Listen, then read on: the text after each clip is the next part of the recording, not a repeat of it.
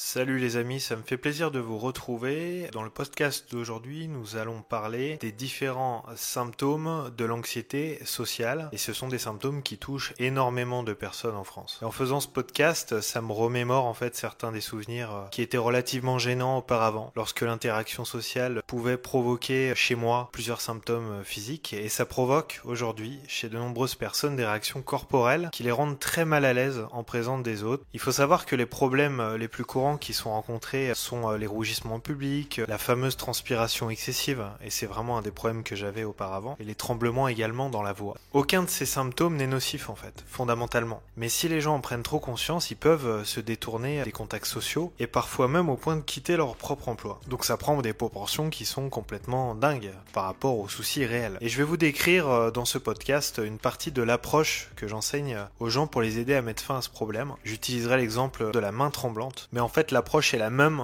pour le rougissement ou pour la transpiration. Il faut savoir que ces symptômes d'anxiété sociale, ils touchent tout le monde. J'ai communiqué avec de nombreuses personnes, aussi bien des professionnels de santé comme des athlètes professionnels. Ces personnes cherchent désespérément un moyen d'empêcher leurs mains de trembler, aussi bien lors des montées d'anxiété que sous la pression. Dans de telles situations, en fait, leur carrière est directement touchée et d'un point de vue professionnel, ces personnes peuvent remettre en question leurs compétences. D'autres personnes peuvent être confrontées à des tremblements de main moins fréquents, par exemple lorsqu'elles doivent signer leur contrat devant d'autres personnes ou faire une brève intervention en public. Ce sont des problèmes qui peuvent être vus comme étant ponctuels.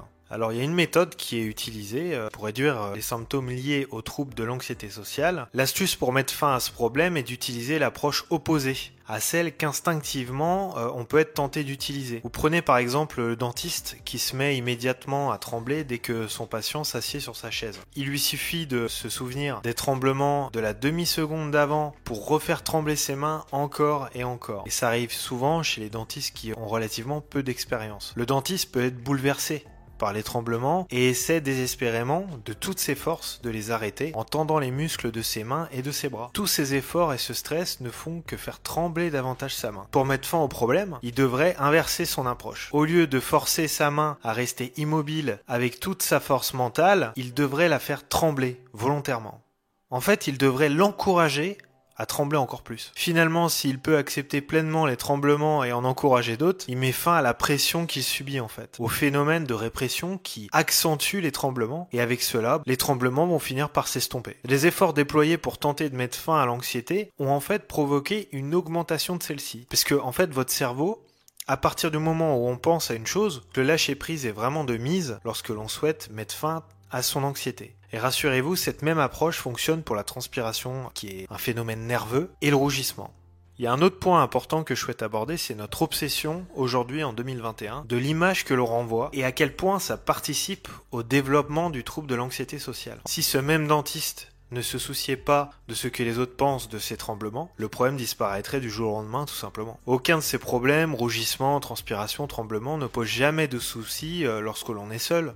En fait, l'homme qui peut pas signer son nom devant un employé de banque peut toujours le faire sans problème lorsqu'il est tout seul. Le problème est donc directement lié à la façon dont les gens se sentent perçus aux yeux des autres. C'est le phénomène de projection, comme en parle d'ailleurs de manière très détaillée Carl Gustav Jung. Donc la question c'est euh, comment ne plus se soucier du regard des autres? Si ça peut nous pourrir la vie et que ça devient une obsession, pour s'assurer un rétablissement complet, il faut vous entraîner à être moins préoccupé par les opinions des autres. La meilleure façon de s'attaquer à l'élément social de ce problème est de recourir à visualisation. Chaque soir, avant de vous coucher, vous n'avez qu'à vous imaginer dans une situation qui produirait normalement la réaction que vous essayez d'arrêter. Sauf que cette fois, je vais vous demander de vous imaginer en train de réagir d'une nouvelle manière. Ma main tremble, mais je suis pas contrarié ni gêné. Mon visage est rouge, mais je suis complètement calme. Mon front est peut-être mouillé par la sueur, mais ça m'effraie pas. Vous acceptez en fait pleinement le comportement de votre corps, quel qu'il soit, et vous vous énervez pas. Vous pouvez même en faire abstraction euh, auprès de votre entourage.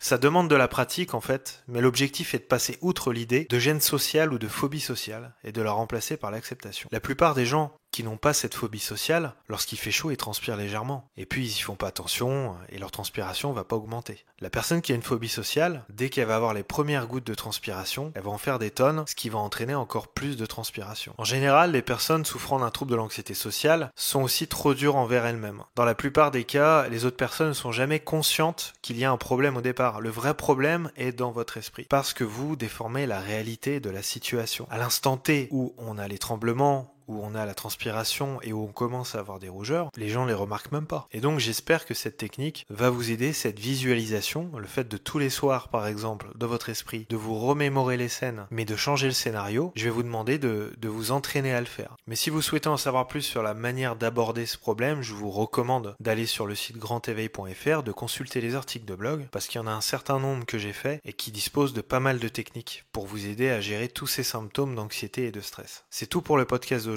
je vous dis à très bientôt. Ciao